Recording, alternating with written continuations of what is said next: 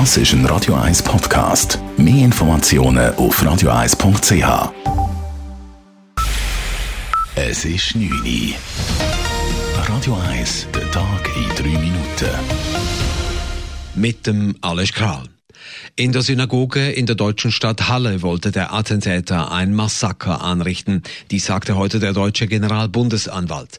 Im Wagen des verhafteten 27-jährigen Mannes fand die Polizei vier Kilogramm Sprengstoff und zahlreiche selbstgebaute Sprengsätze. Der Täter streamte seinen erfolglosen Angriff auf die Synagoge und die tödlichen Schüsse auf zwei Menschen live und hatte ein rechtsextremes Manifest im Internet veröffentlicht. Mehrere deutsche Politiker besuchten heute den Tatort in Halle. Der deutsche Bundespräsident Frank-Walter Steinmeier sprach von einem Tag der Scham und Schande angesichts der deutschen Geschichte.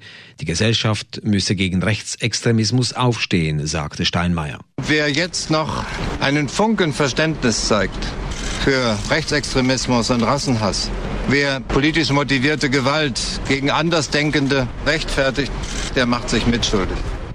In Deutschland sollen jüdische Einrichtungen nun besser geschützt und die Fahndung nach rechtsextremen Tätern verschärft werden. Auch in der Schweiz will der Bundesrat religiöse Minderheiten besser schützen und trägt mit einer halben Million Franken jährlich zu den Sicherheitskosten für Überwachungskameras, Alarmanlagen oder Zäune bei. Der Klimawandel dürfte die Schweiz mittelfristig bis zu einer Milliarde Franken jährlich kosten.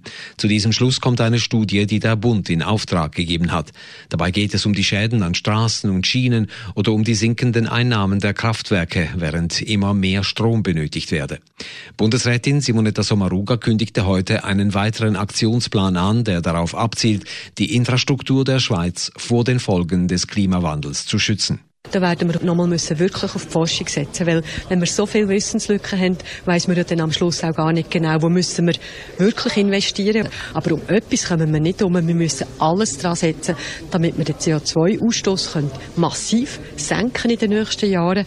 Umwelt- und Klimaexperten schätzen, dass die Gesamtfolgekosten um ein Vielfaches höher sein werden.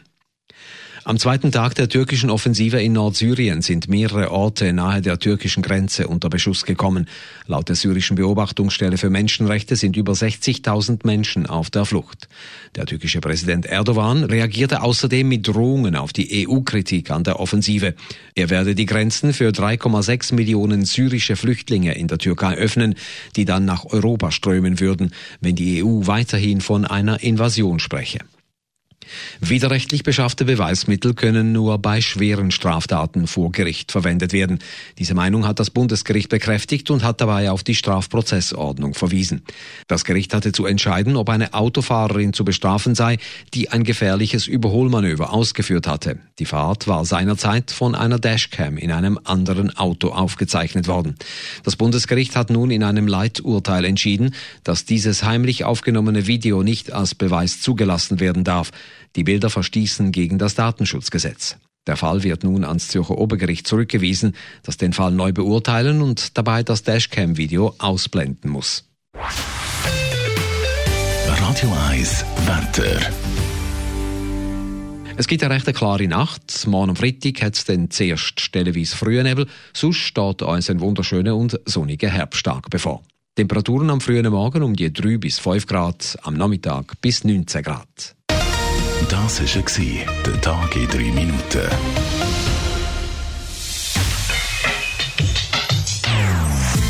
Non-Stop Music auf Radio 1. Die besten Songs von allen Zeiten. Non-Stop. Radio 1.